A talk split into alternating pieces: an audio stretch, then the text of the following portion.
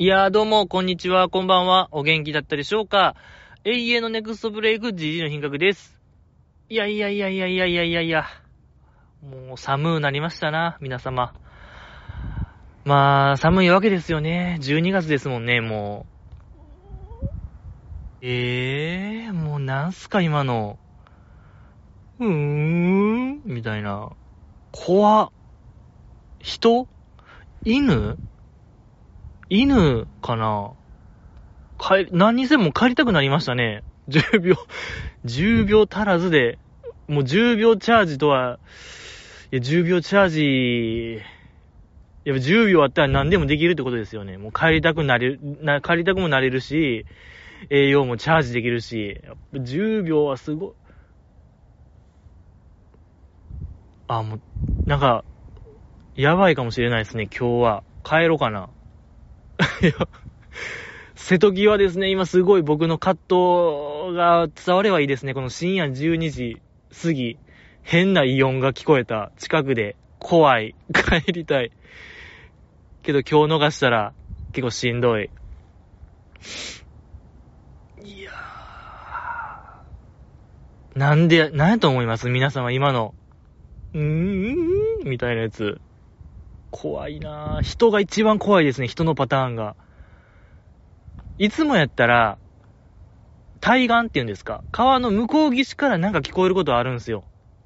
叫び声みたいなんが。けど今日はね、近くなんですよね。僕の近くで、半径まあ5メーター、10メーター以内で、発してる声。怖いなぁ。やっば。まあ、伝わらないんですよね、この怖さがね。そうなんですよ。これがもどかしいんですよね、この屋外型ポッドキャスト。深夜の怖さ。いやー、これなんですよね、この、やっぱ深夜12時超えたらね、ガラッと変わるんですよね、なんか雰囲気が。やっぱ北風もすごい吹くし、明らかに温度も3度ぐらい下がるし、一気に。ピリッと変わるんですよね。とにかく。もうわかるんすよ、僕は。もうオカルトやろうと言われても仕方がない、これは。いや、あのもう大人が言うことではないですけども、大化け出るんすよね。24時を超えたら河川敷って。ええはっきりなんですけども、大化け出現タイムなんですよね。24時超えたら。出くわしましたね。いやいや、まあ、ようよう、やっぱ怖いもんね。深夜って。その、何？だってさ、か、その、向かいの方から叫び声が聞こえてる日常って怖いよ。うん、それをあんま気にしてなかったっていうのも、怖い慣れですよ、これは。あんま良くない。し、なんか、話し声が遠くの方で聞こえるんですよね。結構な確率で。で、それもなんかもうあんま気にしてなかったっていうのも危ない。こんな怖いことないんですよ。でもようよう考えたら怖いよ。この状況って。あ、もうやばいですね。なんか、帰り、もう、なんでしょう、もう僕もその一員かもしれないですね。お化けの。お化けかもしれない、僕も。お化けです。もうそういう結論に至るんですよ。もう僕はお化け。はい。僕はお化け。本当に、僕は熊以来の宣言ですよ。宇多田ヒカルさん言うてましたけど、まあ僕はお化けです。ええよろしくお願いします。っていうか、ほんまなんか説明できるって話ですよ。皆様、今のやつを。ぜひ教えてほしいですね。ほんと、ミステリーでございましたよ。戦後最大のミステリーでございましたけども。ミステリーハンターでも無理ちゃいます。今の謎は解明できない。ね、世界不思議発見の、あの人らでも無理やし、もう黒柳徹子さんももう、サジ投げるよ。こんな問題来たら。ペン投げるよ。放り投げるよ。ペン言うてね。どっか放り投げて帰るぐらいも謎すぎる場面でございましたけども、パッパッとやって帰りたいなと思いますね。っていうか本当にもう良くないよ。深夜って。もう本当に良くないってことだけは言わせてください。で、まあある日ね、更新が止まったら、あいつは成仏できたんやなって思ってください。もうそういう自爆霊やと僕は思ってくださいよ。ええもうこの世に 生きてる、生きてないですね、多分。うん。なんかそんな気がしてきました。よろしくお願いしますけども、もうちゃちゃとやって帰りたいと思います。今週やっていた乃木坂工事中はですね、第4回、身内受けモノマネ大賞第4回、身内受けモノマネ大賞でございましたけども、まあメンバーがメンバーによるメンバーのためのモノマネをやっていたような企画でしたね。ほんと、メンバーにしかわからへんようなモノマネをやろうやっていう企画でございましたけども。えー、よかった。可愛かったじゃないですか。今回もね、よかった。うん、僕はやっぱ学ったんですかな。挨拶に取り憑かれている池田テレサ。またこの怖いね、取り憑かれてる。怖いよ。よくないよ、これ。よくない。やっぱ今日はもう花瓶に僕はちょっと行こう。もうお化け的なものに。よくない。もっと言い方、もっとマシな言い方があるはずですよ。本当に取り憑かれたら怖いんから、これ。やっぱり、うーん、みたいな、来るから、本当に、用心してください。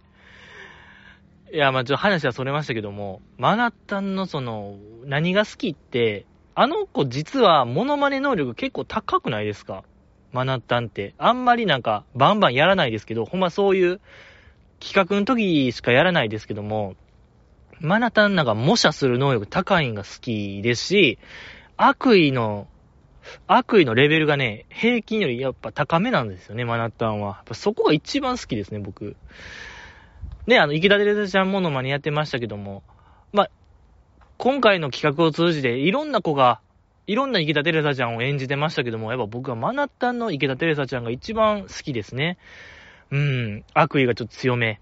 ね、悪意可愛いじゃないですか。で、まあ、モノマネ的にはその、なんか楽屋でのワンシーンでございましたけども、まあそのアスカちゃんの横をね、通るたびに、その、池田でテレサちゃんが律儀に挨拶をするみたいなモノマネでしたけども。で、まあなんか毎回用事があって横切るんですけどもね。はじめはその、弁当をバッと取って、手づかみでね、やっぱり。手づかみで取って、で、おはようございます、みたいなんで横切って、で、もう一回行くんですけども、次は水をこうガバッと、ペットボトルガバッと何本も取って、まだおはようございます、みたいな言う、みたいな感じでしたけども、多分、あのモノマネって、その初め弁当を取った時、次手ぶらで再入場せなあかんのに、まなた弁当持ったまま再入場したでしょあのやっぱね、明らかなミス。イージーミス。ケアレスミス言いましょうか。なんか、マナッタの人間性が出ててよかったですよね、あっこ。多分リハーサルやったら、手ぶらでもう2回目は行ってねって絶対指示があったはずなんですけど、その方がやっぱ綺麗ですし、あのドジっ子マナッタも出てたこの一粒で二度美味しいモノマネ、これが良かったですね。その、モノマネとマナッタの融合と言いましょうか。えー、やっぱモノマネってね、なんて言うんですか、そういう、か、なんか、似てれば似るほどいいとか、崩せば崩すほどいいみたいなありますけど、プラス、その、モノマネする本人が出る人間性も出るというね、これもうないんですよね。過去。芸能という分野において、ことモノマネにおいて、やっぱその、だからなんていうかな、清水美智子さん的なアプローチと言いましょうか、あれはマナッタンの。やっぱあの人人間性が一個乗っかってる。これはちょっと面白いじゃないですか。やっぱ良かったですね。で、やっぱ最後、鏡で会話したのが良かったですね。手、手鏡を持ってるアスカちゃん越しで、おはようございますって言ってましたけども、やっぱ、いいですね。鏡越しの会話って、芸能界って感じがしますよね。えー、どうです？やっぱ僕らはあんまないシチュエーションじゃないですか。鏡越しで会話するってね。やっぱそういう、えー、あの、あれですね。レイザーラモン RG さんのあるあるである、あの、歌舞伎役者あるある、鏡越しで会話しがちみたいな、あるあるがありますように、あの、田原町さんがね、大絶賛の、サラダ記念日でおなじみ、僕らの田原町さんが、一番ええやんみたいな言ってたあの、歌舞伎役者あるある、鏡越しで会話しがち。のように、やっぱ芸能界っていうのは鏡越しで会話するもんなんですよ。ええー、やっぱ乃木坂にもその伝統が行き継いでいるのが分かって、これ一番良かった。ね、素晴らしかったし、マナッタン、池田テレサちゃんのモノマネは目を細めるのがやっぱポイントでしたね。そう。池田テレサちゃん本人も言うてましたけど、ドライアイやから、ああなっちゃうんですよ、みたいな。やっぱマナッタの着眼点も素晴らしかったですね。ええー、よかった。可愛かった。あですし、まあいろいろ面白小話もありましたけどね。マナッタによる。池田テレサちゃんは礼儀正しいけど、毎回挨拶してくれるけど、昼過ぎぐらいに、またおはようございますって言われるんですよ、みたいなね。あの、謎の、池田テレサループ説もありますけどもね。ええタイムリープ説もありますけども。よかった。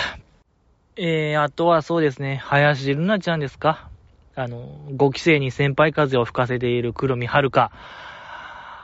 とんでもない、まだ隠し持ってたんですね、あの子はネタを。えー、てっきり北川ちゃんだけで終わるかと思ったら、こっからちょっと、林賞でもありましたね、この第3夜は。林ちゃんの凄さを、もう、まざまざと見せつける時間でしたね。で、ちょっとだるそうにね、調子どうよ、みたいな。そんな感じなんですね。普段の黒みちゃん。で、まあいろんな人がね、黒みちゃんのいろんな噂を流しましたけども、やっぱそこがベール脱がされた瞬間でもありましたね。いや、素晴らしかった。ワクワクドキドキしましたね。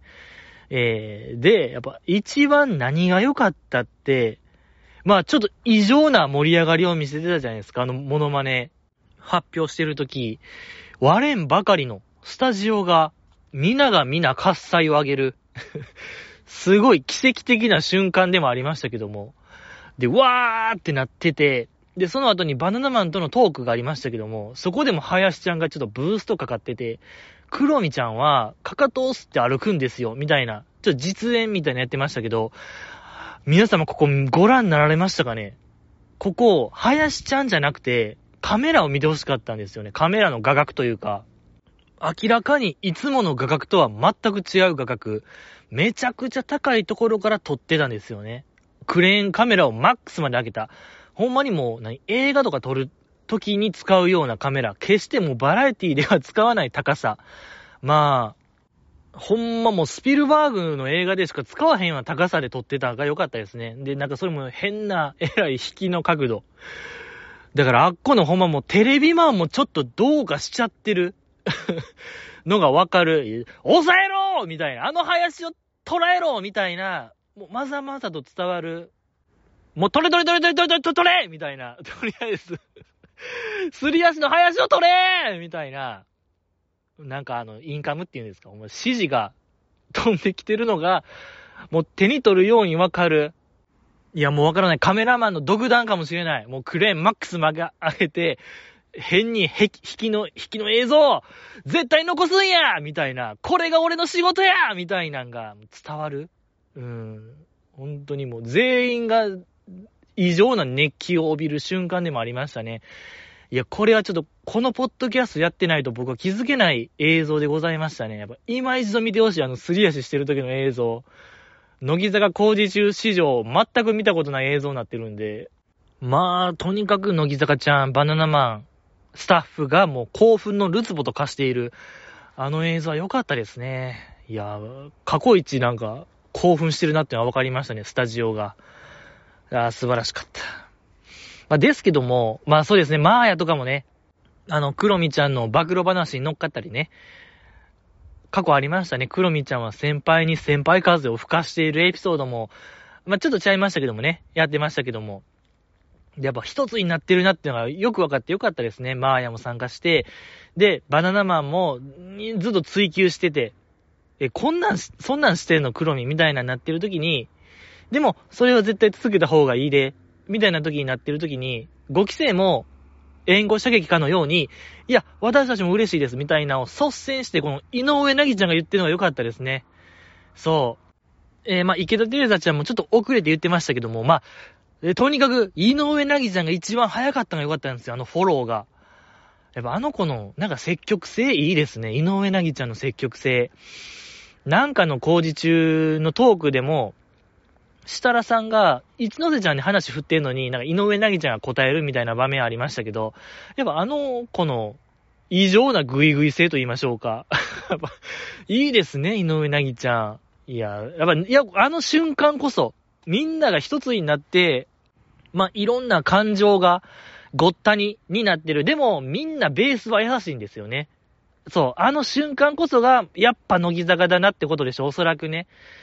やっと分かった境地に来ましたね、僕も。やっぱりこのポッドキャストやってる回がありました。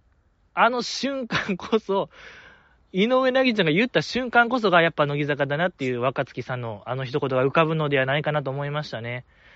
いや、その、ひなちまの卒コンの話をずっとしたいなと思ってたんですけども、もう逃して逃して、逃して逃してですけども、まだ未定ですけども、その、卒コン内でもありましたけども、ひなちまが言ってましたけども、乃木坂にはいろんな種類の優しさがあるみたいなエピソード喋ってましたけども、まさになんかその感じが出ててよかったですね。あの瞬間、クロミちゃんをいろんな角度で射撃するというか、えー、励ましたり、暴露したりの優しさ。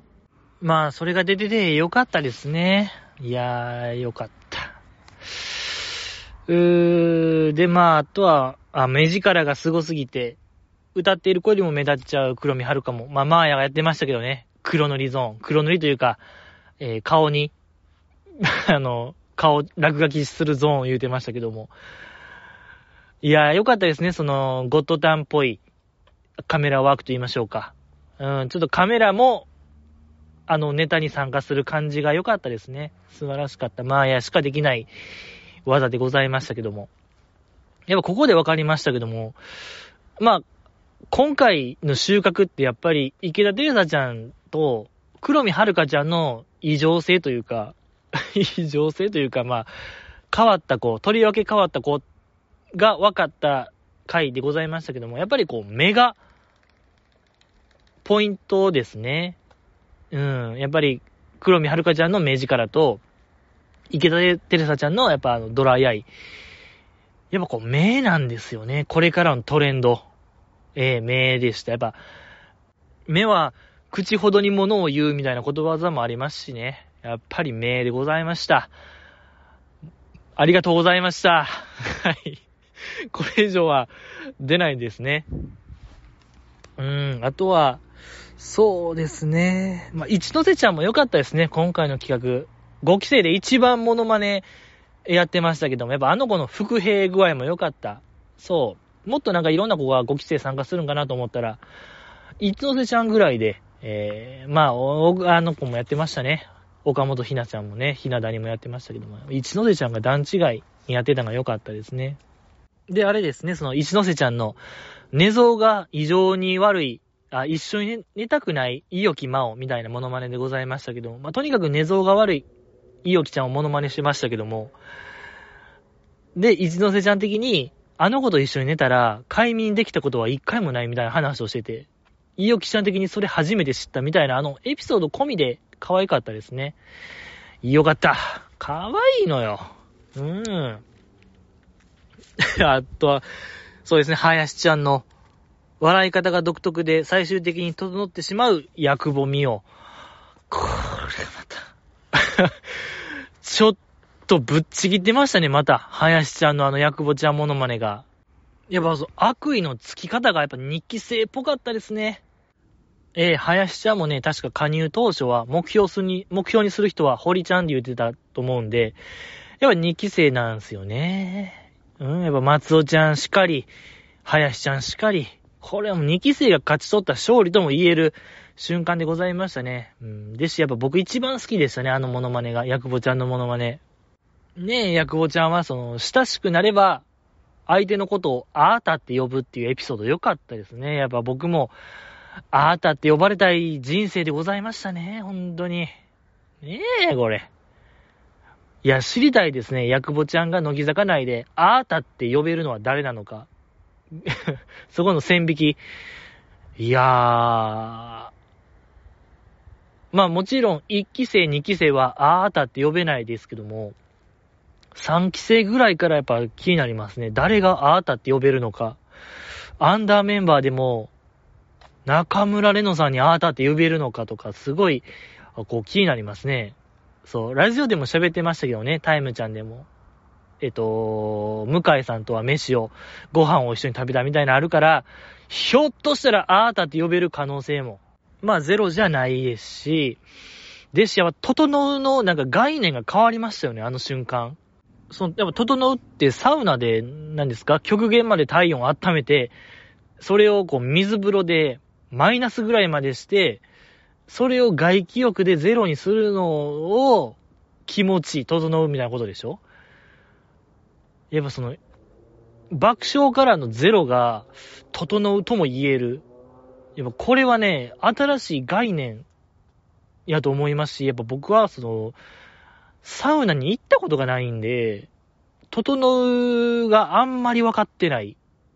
えー、からちょっともう、これ以上は何も言えないですけども、いや、でも良かったですね。なんか今でもちょっと思い出せる、思い出したら頬が緩むというか、ちょっと笑っちゃう。あの林ちゃんネタはやっぱいいですね。うん。本物感があって良かったなと思いますね。可愛かった。うーん、あとは、まあ、かきちゃんのマイクテストで、田村まゆすぎる田村まゆみたいな、やってましたけども。やっぱ、かきちゃんも、モノマネ能力高いんですよね。そう。で、マイクテスト。あ、あ、た、えー、田村まゆです。よろしくお願いします。みたいな言うてましたけど、あの前に、ちょっとなんか、もじもじしてる田村まゆちゃんやってましたけども、やっぱ、あれが、肝なのではないかなと思いましたね、僕は。かきちゃんの、とってもこだわっているポイントなのではないかなと思いました。ちょっとこう、恥ずかしそうにしているのが、田村まゆちゃんのとっても可愛いところなんですよっていうかきちゃんからの裏メッセージを僕は、えー、受信いたしましたね。可愛かった。そう、あれやっぱ声よりも、あの仕草が多分可愛いんですよ。多分伝えたかったことなのではないかなと僕は思いましたよ。そう、よかった。で、そうですね、かぎちゃんが言っていた、その田村まゆちゃんは、いわゆるテレビとかカメラが回ってへんところでも、オンにしてて、プロやなぁと思いました、みたいな。あれは、プロやなぁがええですね。急に関西イントネーション。まあ、ね、関西の子ですからね。そうそう、小学校の時は関西在住でございましたから。いいですね。唐突な関西。素晴らしい。やっぱ言いたく、ね、その後もちょっと言ってましたけどね、番組で。なんかあったらバナナマンが、プロやなぁ言うてましたけども。いいですね。やっぱ僕もこう、使っていきたいなと思いましたね、これからは。ね、なんかあったらもう、それめっちゃプロやなぁって言いたいなと思いました。ありがとうございました。かきちゃん可愛かった。うん。えー、あとはそうですね。あ、まだマナッタンの、うぬぼれビーチのあの手招きが高速すぎる鈴木愛ねってやってましたけど、いや、これ僕どっ、いや、前言うてましたよね、どっかで。あの、あやねちゃんの手招きが高速すぎるっていう、やっぱ僕もあれ嬉しかった。でもこれはもう共通認識なんやと思って嬉しかったですね。いや、誰か教えてほしいですね。絶対僕どっかのライブの感想の時に、あやねちゃんのその手招きが、ちょっともう何、高速すぎて逆にゆっくりに見えるみたいな言ったかもしれないんで、レイザーラモン HG さんの腰振りかのような、あのネタかのような事態になってるって話をしたと思うんですけどもね、どっかで。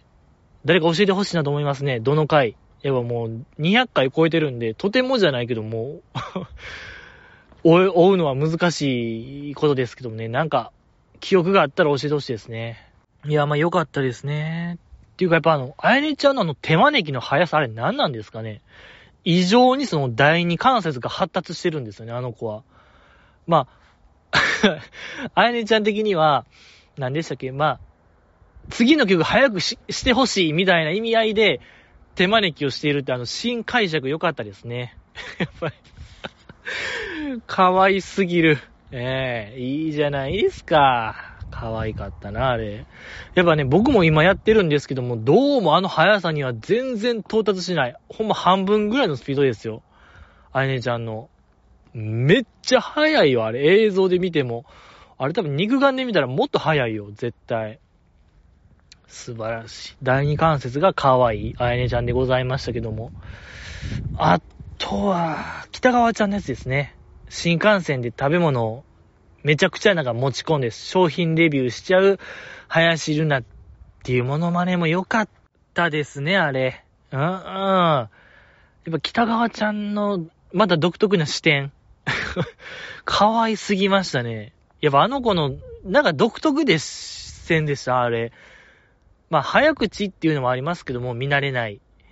やけどもなんか、やっぱ明らかに、ちゃいましたね、あの子のの視点が。うん、やっぱ僕らの見てる視点とは全く違うなっていうのが分かりましたね。北川ちゃん良かった。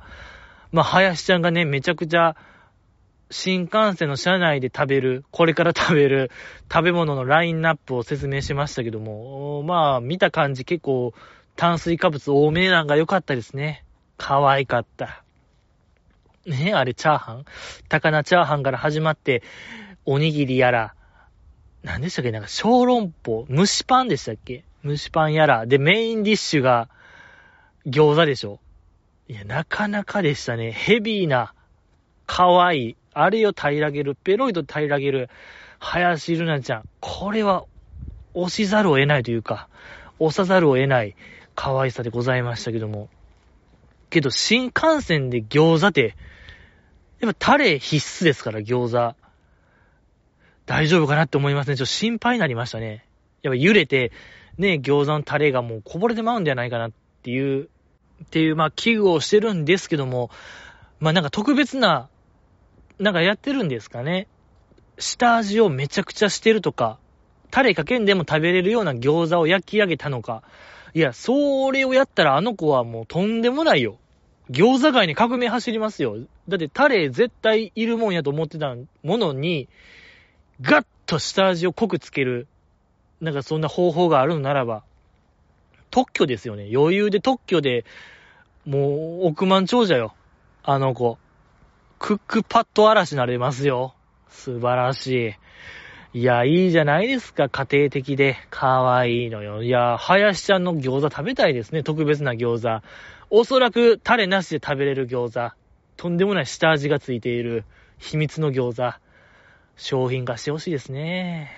いや、よかった。なんかね、もうそろそろなんかセブンイレブンとタッグでやってほしいですよね。なんか、乃木坂コラボ商品みたいなんで、商品開発してほしいなと思いますね。林ちゃんのあのフルコース。高菜チャーハンから始まって、梅しそ、おにぎり、何でしたっけ？蒸しパン、サラダ、ぶどう餃子でしょ？一つにしてほしいな、僕それを。一つの弁当にギュッてしてほしいなと思いますね、あのメニューを。本当に。いや、めっちゃええやん、そのラインナップ。か、混沌としてるカオスな弁当。いや、なんか、林の日常みたいな弁当食べたいですね。いや、これ絶対売れるんですよ。もうセブンイレブンさん。やっぱ今も、林ちゃんにすごい風が吹いてるので、ぜひ早く商品開発してほしいなと思いますね。よろしくお願いします。あとは中村れのちゃんのモノマネも可愛かったですね。あの、くしゃみのやつ。伊藤リリアちゃんの。まあ、可愛いくしゃみみたいな。吹き出しが見えそうなぐらい可愛いくしゃみみたいな。あの、クシュンみたいな。可愛いのよ、あれ。あれ1位でもいいんちゃうかなっていうくらい僕可愛かったですね。日村さんから。ナンバーワンミュージックモノマネ選手権は、どこどこどこどこどこどこどこどこどこどこどこどこどん。中村れのの移動リリアの可愛いくしゃみーって言うてもおかしくないぐらい僕はもう一番好きでしたね。あんな可愛すぎるでしょ。えくっちゃんみたいな。めっちゃ可愛い。ちょっと僕では再現できない。極限前に似せましたけど。やっぱ可愛いな、あれ。いいなぁと思いましたね。素晴らしかった。で、あとはそうっすね。まあ、マーヤのね、最後のモノマネ、何を言っているかわからないけど、多分大事なことを言っている元橋マネージャー。いやー、ほんともうマーヤのラストモノマネでございましたけども、いや、よかったですね。そのバナナマンも言うてましたけど、バナナマンはもちろんのことを視聴者も置いてけぼりになっている。で、日村さんかな、その、これぞ、身内受けモノマネのもう、象徴的なもんや、みたいな。すべてを置き去りにする。メンバーにしかわからへん。こ、これこそが、身内受けモノマネや。で、なんか、受けもナンバーワンやったみたいな言ってましたよね。で、確かに、もう柴田ゆなちゃんなんて、あのモノマネを見て、アクリル板倒しそうなぐらいも笑ってたんで、まあ多分それです。よっぽど似てるんでしょうね、あのモノマネ。あたたたたたたたたたたたーみたいな。あれ。似てたんでしょうね。で、そんな話をした後に、ドラムロール始まりましたよね。あの、優勝ワンとこ。で、いや、正直僕はもう始まる前から、もうなんなら2、3週間前から、優勝はマーヤであると、ずっと思ってました。だから先週とかもかな、前回とか前々回とかも、まあ優勝はマーヤですけども、2番目は林ちゃんかなみたいな話をしたと思うんですけども、いや、やっぱりその、最後ですから、マーヤ、ラストラン、ラスト、ラストイヤーでございますから、とにかく花を持たせる、これはもう、決まりきったことやろう思ってましたけども、結果、日村さんから言うてましたよね。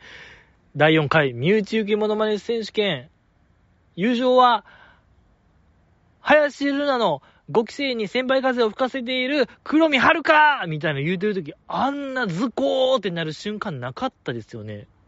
いや、そのバナナマン直前のコメントから、いや、そのまあ、マーヤのね、ラストのモノマネ、元橋マネージャーをやった直後に、これぞ身内受けモノマネの、なんか象徴的なもんやとか、このモノマネ受けが今日ナンバーワンやったみたいな話をした後に、林ちゃんが優勝する流れ、いや、こんな振り落ちが効いたことってないんですよ。やっぱバナナマンすごいなと思いましたね。教科書に載せるべきやりとりでしたよね。笑いの教科書に。えぐーと思いましたね。いや、やっぱすごいわ。忖度がないバナナマン。やっぱあるじゃないですか、そういう最後の、何ですか、最後の試合。野球とかでもね、最終打席は絶対ヒット打たせるみたいな、花を持たせるって、美徳としてありますけども、やっぱバナナマンにはそれがないんですね。いや、もう信じられない。僕はもうこれからバナナマンの発言に、ごめんなさいですけども、何一つ信頼できなくなりましたね。いや、それぐらいの事件ですよ、あれは。すごかった。なんであれは旗、花を持たせへんかったんかなって。全然マーヤが優勝でも、誰も文句は言われないような感じやったんですけども、やっぱでも、林ちゃんのあの、クロミちゃんのモノマネがやっぱとんでもなかったんでしょうね。なんかそのスタジオ内とか、ねえ、あんな予定調和をぶっ壊すぐらいのレベルやったんでしょうね。林ちゃんは。素晴らしかった。で、まあその後にね、マーヤとの最後、花束の、まあ贈呈がありましたけども、振り返り、バナナマンとのスリーショットトークありましたけども、いやー、けどマーヤよか。マーヤよかったよ。そのマーヤも言うてましたけども、学生時代補修ばっかりやったけども、まあこの工事中の現場では輝けたみたいな。やっぱそれ大事ですよね、そういうの。芸能界が受け皿になるというか。やっぱ芸能界やと輝けるみたいなあのシステムいいですよね。うん、その芸能界は好きですね。いいなと思いますけども。ければ、マーヤのあのなんか、外さない感じと言いましょうか。とにかくなんか出たら、なんか言ってくれるというあの期待感を持たせれるっていう、やっぱマーヤの実力は、とんでもなかったですけどね。そう、あ、そこまで出演回数は決して多くなかったですけども、マーヤに振れば何かが起こるみたいな、そこすごいよ、マーヤ。うーん。いやー。でね、12月4日まででしたっけ？今日までですか？日曜の今日まででございますけども、なんでなんですか？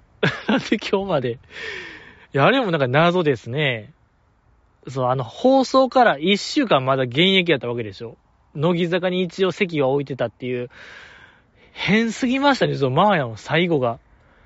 だって、ライブ、卒業ライブはとっくの昔に終わって、その間に、まあ、えー、ひなちまが卒業ライブして卒業して、けど、マーヤはまだおるみたいな、なんでなんですか？なんでマーヤだけあっこ居残りが、居残りが発生しているのかが、なんか、めっちゃマーヤらしいですね。このトリッキーさと言いましょうか。どういう契約を結んでいるのか、乃木坂と。いやー、最後までマーヤらしいですね。僕らの知らないところでもマーヤらしさが出ているこの和田マーヤさんは、もう縦横無尽のエンターテイナーでございましたね。やっぱ最後までシーン、謎ですもんね。なんでマーヤが12月4日まで残ってるのかっていうのが、謎でございますけども。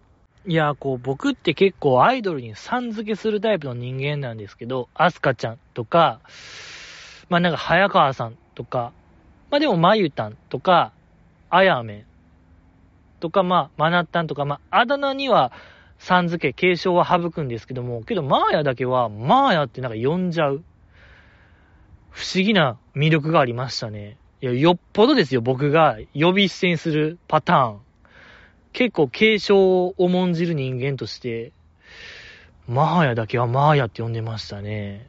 まあ、和田さんってたまに言ってたかもしれないですけど、ねえ、やっぱこのポッドキャストを一緒にやってた小松さんは、やっぱ最後まで小松さんって貫くぐらいですから、やっぱり、マーヤはマーヤである。これは僕からしたらもう、すんごい人よ。素晴らしい人やなと思いますけども。マーヤの話はしたいですね。もっとしたいなと思いますけども。今度ですね。今度しましょうよ、マーヤの話。お便りを読みたいと思いますよ。はい。このポッドキャストではですね、お便りを募集しておりまして、送り先といたしましては、現在ブログのコメント欄が一番熱いですね。激熱でございますけども。えー、ただ不思議なことにね、このポッドキャストを通じて、僕はね、誰一人仲良くなったという気持ちがないんですよね。なぜなら、誰一人名を名乗らないからですね。なんでなんでしょうか。一応ブログのコメント欄ってその名前書く欄があると思うんですけども、未だかつて誰一人名を名乗らない。これはすごいことやと思いますよ。本当に2チャンネルになりつつあると言いましょうか。ハンドルネームを持たないポッドキャスト。誰も名を名乗らない。でもなんか僕はね、君らのことを把握しつつあるというね、いびつな関係が出来上がってるんですけども。そんな感じで、今日もね、僕の承認欲求を満たしてくれるメールを、お便りを読んでいきたいなと思いますけども。じゃあこれから読みますか。読みたいと思います。メインテーマはですね、愛されマーヤと嫌われじじいでございまして、えー、僕がどうやら嫌われているので、マーヤみたいに愛されマーヤになるにはどうすればいいかっていうね、その手ほどきをしてもらう感じのお便りを募集してるんですけども、読んでいきたいなと思います。いきまーす。バイコロ丸、12月3日土曜日。やっぱりミーミ最高やな。宇宙兄弟最高。じじい、みなこの、あ、ひなこの 浅草 Vlog 見た？なんであの面白さをもっと乃木坂時代に出せんかったんかな？ミーミはほぼ同じタイミングでまいやんと梅ちゃんのキャンプ動画もアップされてたけど、2期生推しということを差し引いても、ひなことミーミの浅草 Vlog の方が100倍おもろいわ。 GG はどうよといただきました。ありがとうございます。北野ひなこさんの YouTube チャンネルでありましたね。渡辺みり愛ちゃんと北野ひなこさんの浅草 Vlog。面白かったですね。まあ、結論から言いますと、この方の言うその、確か同じ日でしたよね。乃木坂配信中で、マイアンと梅ピオがね、キャンプ動画上げてましたけども。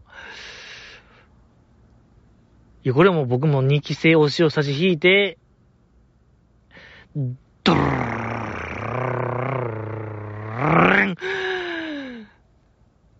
ひなこみーみーひなこみーみでございましたね。ひなこみーみのがおもろかったですね。確かにちょっとね、こう、なんやろ、YouTube のいいところみたいなの出てましたね。多分あれが YouTube といいとこなんですよね。北野ひなこさんのやつ。とにかくね、テンポがエグいんですよね。あの動画。もう、気ついたら終わってたみたいな。あのトリップ感と言いましょうか。そこが良かったですね。うん。まあ、あの二人の、渡辺ミリアちゃんと北野ひな子さんの二人の関係性がエグすぎるっていうのもありましたけども、まあなんかさらっと渡辺ミリアちゃんがほくろ除去したんだみたいなあの話とか、このシミはね、みたいなあのさらっと具合もすごいですし、いや、もっと食いついてもいいのに、全然食いつかへん。北野ひな子さん、面白すぎましたし、なんか道中ね、とあるお店でご飯食べてましたけども、ミーミと北野ひな子さん。あの店やばなかったですか？なんかカフェみたいな店なんですけど、なんか寿司が出てくるんですよね。えー、で、店内の内装が、なんかサイバーパンクみたいな。サイバーパンクで、BGM が、祭り林が大ボリュームで流れてるんですよね。ドン、ドン、ドン、ドン、ピーヒャラ、ピーヒャラ、ピーヒャラ、ピーヒャラみたいな。やばーみたいな。ほんまに浅草みたいな。あれ。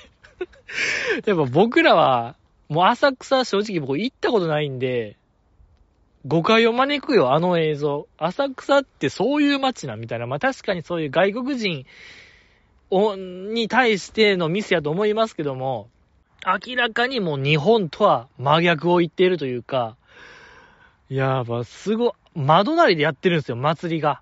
本当に。1メーター、2メーター隣で、ああいう、なんていうの、古敵隊みたいなんがいっぱいおるんかな、みたいな。全く YouTube に向かない店でしたね。爆音すぎて。ずっと大声で会話してるみたいな映像が3分の1ぐらいあったんで、やっぱすごい。で、ねえねえ、このお寿司何？わかんないパクみたいな。爆音やから、店内爆音やから、とにかく大声で会話。面白すぎましたね。よくわからへん寿司を叩く映像。面白すぎましたね。あれ笑いすぎましたよ。いや、よかった。やっぱ僕らが見てるのは本当に浅草ってディープなんやと思いましたね。うーん。笑ったなぁ。で、やっぱあの、終始あの二人がお酒飲んでんのかなっていうぐらいなんか変なテンション。ハイでもあり、ローでもあるみたいな。やっぱあのテンション感もやばかったですね。なんかこう僕らをトリップさせる要因の一つでもありましたね。で、その梅ピオとマイアンのキャンプはね、いわゆるもうテレビ、テレビというか、まあなんかいわゆる乃木坂工事中みたいな感じで、まあまあそれはそれでよかったんですけどね。うん、なんかやっぱ、乃木坂配信中って基本なんか乃木坂工事中スタッフが関わってるんですかねなんかテロップの入れ方とか、なんかっぽいなっていう、工事中っぽいなと思わせれるポイントが多々あってね、そう、マイアンのチャンネルもそうですね。すごい、工事中スタッフが関わってそうな感じで。まあ、それはそれでまたいいんですけどね。そう、マイアンがちょっともう、徐々にタガが外れる映像も可愛すぎましたけどね。料理作ってる映像とか、えー、ほぼ参加せず、つまみばっかり作ってるマイアン、ソーセージ焼いてみたりとか、焼き鳥焼いてみたりとか、うん、本邦マイヤンも可愛すぎましたね。で、結構序盤からお酒飲んでてね、朝日スーパードライですか？ビールを飲んでて、で、その、焼きそば作ってる時に、で、まだマイアンが良かったんが、終始なんか焼きそばにこだわってのがいいですね。とにかく、キャンプ始める時から目標はなんか私はもう焼きそばが食べたいみたいな。あれがめちゃくちゃ可愛いですね、マイアンが。えー、全く凝ったことをしない。ま、焼きそば一直線なんが、可愛い。もう抜け目がないんですよね。穴がないんですよ、マイアン。で、まあ、焼きそば作ってる時に、梅ピオに向かって、焼きそば好きみたいな聞いてるのもめちゃくちゃ面白かったですね。やっぱちょっとお酒回ってるなっていうあのマイアン。嫌いな人いないでしょ、焼きそば。人類みんな好きよ、焼きそばなんで。焼きそば、焼きそば食べれるみたいな言うてんのめちゃくちゃ良かったですね。とか、マイアンがね、はじめ野菜炒めてるとき、焼きそばの、なんか、もやしとレタスみたいなのを焼いてるときに、梅ピオがそれ見て、美味しそうみたいな言うてんのもめちゃくちゃ良かったですね。何にもよ。焼きそばともやし見て、あ、レタスともやし見て美味しそうはないんですよ、世の中。全く美味しそうじゃないのを見てやっぱ美味しそうって言えればもう酒回ってるなっていうのが伺えてよかったですね。この、だからシラフの、シラフやのに酒飲んでるかのような2期生と、しっかりお酒が入っているキャンプ組、マイアンと梅ピオが良かったですね、対比が。で、やっぱり、2期生が良かったとこって、とにかくローコスト。やっぱ2期生ハウスを思い出しましたね。僕はもう、とにかく2期生ハウスなんですよね。2期生が好きたるゆえんは、乃木坂工事中の堀ちゃんラストの回でね、2期生ハウス言うて、とあるハウススタジオを貸し切って2期生だけで、これといった企画もなく、とりあえずカメラを回すみたいな企画がありましたけども、まあ2期生がと、なんか鍋作ってね、頑張る回がありましたけども、ほんまパック鍋みたいなの作ってましたけどもね、一生懸命。パック鍋とカラオケで、なんとか乗り切った伝説の回でございますけども、まあ、めちゃくちゃ面白くてね。で、食べ終わった後に、あの、ポテ投げが振る舞われたあれね。マクドナルドの夜マックでおなじみ、ポテ投げ。ポテトとナゲットがだいぶお得で買えるポテ投げが振る舞われてるっていうので僕が大笑いした回でございますけども、天下の乃木坂がポテ投げて、みたいな。あれ。で、その後に3期生の大園桃子さんが卒業ってことで、3期生だけでグランピングみたいな回があったんですよね。で、グランピングがまた金かかっててね、そう、ラストは花火なんか上がっちゃってて、打ち上げ花火みたいなんが。そこでもういろんな意味で泣いちゃいましたね。やっぱ桃子が最後というのもあったし、2期生と3期生の対比みたいなもう感じてちょっと泣けてくるみたいなのもありましたけども、やっぱ今回もありましたね。同じ日に公開されて、片やキャンプ組は、1日1泊しか、いや、1組しか借りられへんような場所を借りて、豪華な、豪華というか、まあ、きちんとした設備の中で、キャンプをしている映像、キャンプのテント張ったりとかのね、映像があって、片や2期生は、極力コストを下げるために、その、周りの風景に誰か人が、一般人が映ったらモザイク処理せなあかんから、とにかく二人がくっついて 密着して、ちょっとでもそのリスクを減らそうとする。とにかくコストをかけないようにするあの2期生の今も変わらない2期生スタイル。コストをかけない。とにかく、とにかくもうコストをかけない。モザイクの処理かかる。いらない くっつけくっつけっていうあの、インファイトインファイト、接近戦接近戦で、ポテナゲ精神でございましたね。やっぱあれはね、ポテナゲなんですよ。本当に。やっぱ今でも、ちょっとおもろいですもんね。堀ちゃんラストみんな囲んでポテナゲ食ってる映像 やっぱ面白すぎますよ。ええー、桃子のラストは打ち上げ花火で2期生ポテ投げでございますから。けどポテ投げでやっぱあんだけ面白い映像が撮れる。このなんか費用対効果と言いましょうか、2期生のコスパがエグいんですよね。そうですよ。いや、なんか、大和魂みたいな感じましたよ。とにかくローコストで。ええ。もうなんか金をかけるだけが美学ではないみたいな。まあ、それを言うたら、マイアンと梅ピオがちょっと、なんか悪者に見えますけども、でも、あれはあれでよかったですけどね。梅ピオが結構もうマイアンに結構もうフランク、タメ口も聞いちゃうよ。場面によっては、みたいな。あの梅ピオの距離の詰め方もすごい良かったですね。そうそう。もう、良かった。ですし、マイアンがもう可愛すぎると言いましょうか。とにかく、それも良かったなだからどっちがどっちっていうのもないですよね。そうよ。どっちも良かった。っていう結論に至りました、僕は。どっちも勝ち。ゆとり的な考えですけども、みんなで手を取り合って勝ちみたいな、徒競走に、徒競走に1位をつけないかのように、僕はもうあの動画2つに優劣はつけない。どっちも面白い。一番嫌われるやつですけども、どっちも優勝。どっちも最高。本当に一番良かったですね。ありがとうございました。次、うーん、読みたいと思います。ほがらかジャンプ、12月2日金曜日、賃金、さえ渡る弓木のワールドカップ、サッカー解説、勉強になるといただきました。ありがとうございます。沈黙の金曜日。いや、これ僕まだ正直まだ見てないんですけども、ただこのお便りがね、9時44分ってことは、全然まだ沈黙の金曜日放送中なんですよね。放送中にこれ送られるって 僕とシェアしたいんですかね、この気持ち。ちごめんなさいね、僕まだ見てないから、何一つわからない。まあ、ゆみきちゃんがワールドカップの解説、まあ、2週間前もやってましたけどね。多分今回もやってたんでしょうね。もう、FM 富士に送るべきような内容を僕にも送ってくれる。やっぱこれ面白いですね。すごいよ、なんか。嬉しいですね、なんか。友達やと思ってんの、僕。いや、ありがたい。光栄ですね。こんな放送中に番組感想メールを送ってくれるなんて。ごめんね、でもまだ僕見てないですね。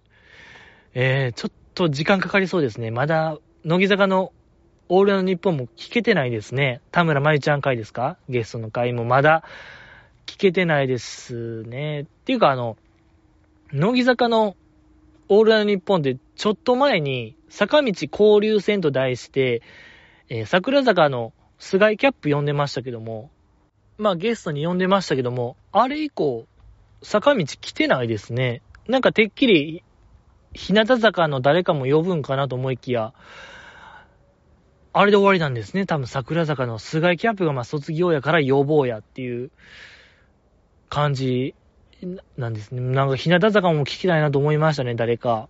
別に卒業関係なく。ねえ。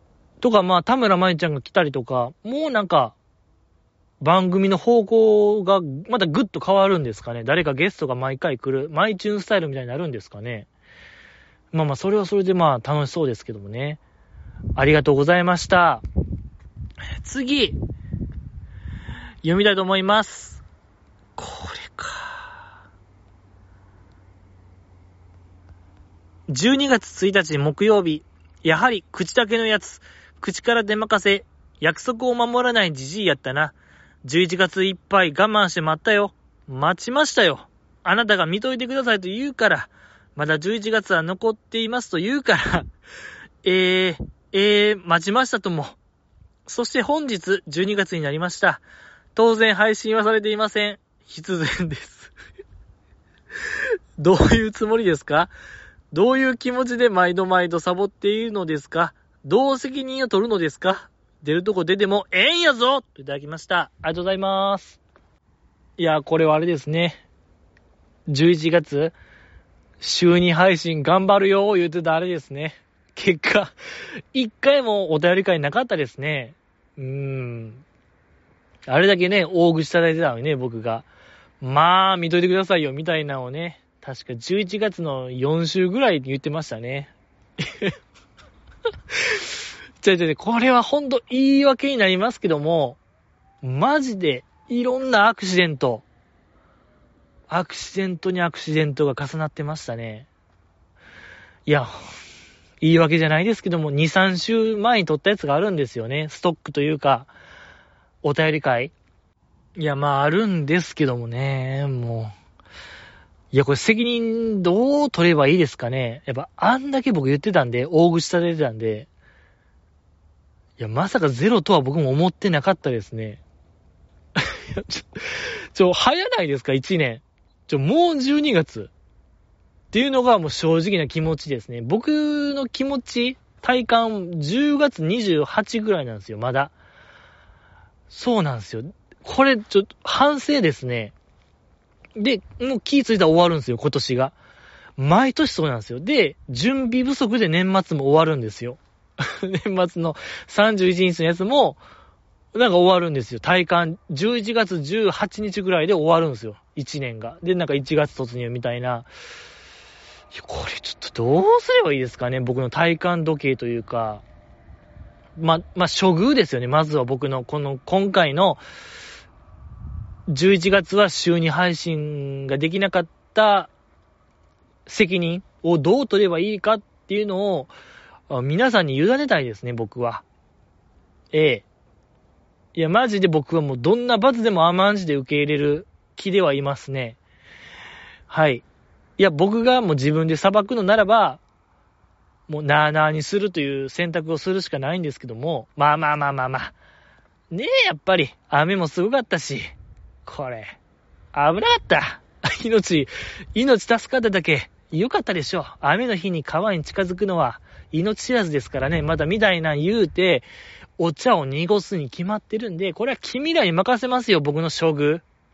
まあ、なんと言いましょうか、こう、責任の取り方というか、どうすれば僕が君らに許してもらえるか、教えてくださいや。挑戦的、挑発的な終わり方になりましたけども、何かあったら教えてくださいよ。ね、じじいの品格。こうすればいいのではないか、今回の罰。ねえ、なんか教えてほしいなと思いますけども、えー、次、読みたいと思います。これですね。切な少女、お松、すごいよ。ゼロから始めて半年足らずであそこまで叩けるなんて、しかも笑顔で、天才やん。ジャンフラの時も終始ニコニコ笑顔で可愛かったな。役簿のベースもまあまあ様になってたよね。林のパフォーマンスはさすがやな。高校時代にバンドでボーカルやってただけあるやん。フォークソング部のジジイはどうやったといただきました。ありがとうございます。次、つ、続けて読みたいと思います。寝れるとき、寝ときや、じじいさん、日曜のミニライブ見た？乃木坂軽音部による夢を見る筋肉が初披露されました。少し BPM を落としてましたが、みんな頑張ってたよね。特に林のボーカルとミューちゃんのドラムがかっこよかったです。みんな必死に練習したんだろうな。アンダーズラブはタマちゃんとリリアのダブルセンターでしたね。マーヤはまだ卒業していないのに、確か、12月4日の卒業のはず。今回のミニライブには出演してなかったよね。夢を見る筋肉のキーボードも不参加でした。今後、乃木坂軽音部のキーボードは誰が担当するのか、プロファイリングお願いします。いただきました。ありがとうございます。えー、この前なんかあったそうですね。ミニライブ。いやー、見てないですね。まあ、恥ずかしながら存在も知らなかったですけども、いや、そこでですね、ちょっと前回、僕どっかで日時を言ったと思うんですよ。今日は何月何日の午後8時30何分なんですよ、みたいなの、なんか唐突に言いましたけど、あの日ってその日本代表がコスタリカと試合して点取られて負けちゃった、負けちゃいましたけども、点取られたんが後半40分とかでしたっけ ?7 時キックオフで。だからまあ8時半過ぎとかでしょ？で、多分その、僕がちょうど、8時30何分なんですよ、って言った時、多分ちょうど点取られた時で、いや、不思議な偶然もあるもんやなと僕はちょうど思ったところでございましてね。で、次何でしたっけ？日本が決勝リーグ行って、次、えっと、クロアチアでしたっけね？次。クロアチアと試合ですよね。火曜の深夜とかでしたっけ？いや、僕やろうかなと思いますね。また、ポッドキャスト。まあ僕のジンクスは嘘というか、まあたまたまやと思いますけども、まあ僕がポッドキャストやったその最中、日本は多分負けるという法則が、や、や、やらん方がいいですかね。いや、でもね、僕ごとき、ポッドキャストやろうがやらまいが、日本代表には何も影響しないと思うんで、やりますけども、もうそこしか時間ないんで、だからちょっと楽しみにしといてくださいよ。多分だから、火曜？火曜の朝とかに上がると思いますけども、どうなってることやら、ええ。ー、日本代表対ジジの品格、対クロアチア、もう水と燃えの大決戦でございますけども、よろしくお願いします。ミニライブの話ですね。いや、ミニライブはやったんですね。夢を見る筋肉、乃木坂軽音部。いや、いいですね。でもやっぱ、マーヤ不在っていうのはちょっと悲しいですね。絶対、アンダーライブのどっかで、それこそ絶対マーヤの卒コンでやるべきバンドやったなと思うんですけども。うーん。何なんでしょうかね。いや、正直その、向井さんのモバイル名を取ってる限り、練習らしい練習あんましてなかったんですよね。それこそ直前の、もう、ミニライブ1週間前、10日前ぐらいに、やっと全体で音合わせをしてるかのようなメールが来てたんで、だ謎しか残らないんですよね。花からマーヤは人数に入ってなかったのかも説もありますし、ねなぜ、あの、ティザーの映像やと、マーヤがね、バンド入ってる、やっぱもう、謎、ちょ、これね、この謎の話はいろいろ大引く話なんですけども、お便りにあった、とあるお便りから僕がもうすべてダヴィンチコードかのような、あらゆるものが点と点が線になる瞬間を伝えたいんですけども、それはまた今度ですね。ちょっと、僕の、えー、大虚言壁スペシャルの回はまた今度ですけども、けど、松尾美優ちゃん叩けるんですね。あっこまで。あの曲、夢を見る筋肉結構難しそうな曲ですけどね。いや、すごいよ。松尾ちゃん。まあ、じじいどう思うって聞かれてもね、フォークソング部のじじい。フォークソング部基本やっぱ一人ですからね。音を合わせたことがない人らでおなじみですから、僕の意見は本当にもう、バッタの意見ですからね。何にもないんですよ、意見は。いや、まあ、上手に叩けてるんやったら最高やんの一言ですね。えあとは、アンダーズラブドはダブルセンターで、坂口珠美さんと伊藤リリアちゃんのダブルセンター。はあ。たまちゃんって今回、選抜でしたよね。うーん。伊藤リリアちゃん。え、そこはアンダーの子がやってほしいなと思いましたね。たまちゃんじゃなくて。うーん。まあでもそうか、今のアンダーのメンバーで、アンダーセンターやった子ってあんまいないパターンとかだからたまちゃんがやった感じ？かなあ、だからそれこそ中村玲乃ちゃんでよかったじゃないですか。あの、悪い成分でしたっけ？今新しいね、アンダーの曲。やってる子がセンターでもいいんちゃうかなと思いましたけど。うーん、なんか、興味深いアンダーズラブですね。そうですね、マーヤはまだ卒業してないのになんでキーボードやらなかったのかも、謎。いろいろやっぱ謎ですね。最近の乃木坂で、まあ、次回の夢を見る筋肉のキーボードの担当、キーボード担当は誰かプロファイリングをお願いします。僕の特技ですね。プロファイリング。いや、そうなんですよ。その、さっき言った取りだめしてる、取りだめっていうか、ストックの回に僕がまあ、プロファイリングしてるんですけども、も今回もやりますよ、プロファイリング。ええー、僕の GG の品格の犯罪心理のプロファイリングの応用を用いて、いろんな名推理をしている、今回もやらさせていただきたいなと思います。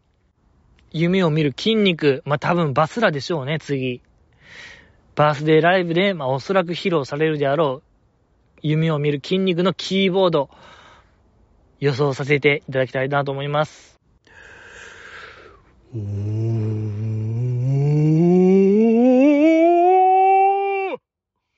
ちょっと待って。ちょ、どんな感じでしたっけ僕の、おたけびみたいなやつ。おたけび、忘れちゃいましたね。どんな感じなのか。おーみたいな感じ？もっとなんか、あーみたいな、シャウト系でしたっけ？もう忘れちゃいましたね。何が正解？何が正解でしたっけね？おーは、じゃ初めてでしたね。ちょっと初めてのパターンでしたけども、出ました吉田綾乃クリスティーちゃん。あやティーですね。はい。あやティーが立ってる映像が僕には見えましたね。やっぱりあやティー、VALORANT ですか？パソコンゲームやってますから。これはもうパソコンキーボードとピアノのキーボードをかけて立ってるという映像が僕には見えましたということで、まあ見といてくださいよ、この、数ヶ月後。うん、2、3ヶ月後、バースデーライブ、やってるんで、ピロピロ弾いてるよ。鍵盤ぶったたいてると思うんで、楽しみに。待っていただけたらなと思います。今日は以上ですね。はい。もう、地ヘド吐くんですよ、この、プロファイリングの代償に、僕はなんか人間として大事な何かを失ってるなーっていう気持ちになるんで、今日は終わりです。ええやっぱりもうあんま良くないよ。プロファイリング。怖いし。なんかこいつ大丈夫かって思われるのが嫌やし。ええ大丈夫じゃないかもしれないですね、僕は。お化けですから。なんせ。えそんな感じでまた、今度、お会いしたいなと思います。ありがとうございました。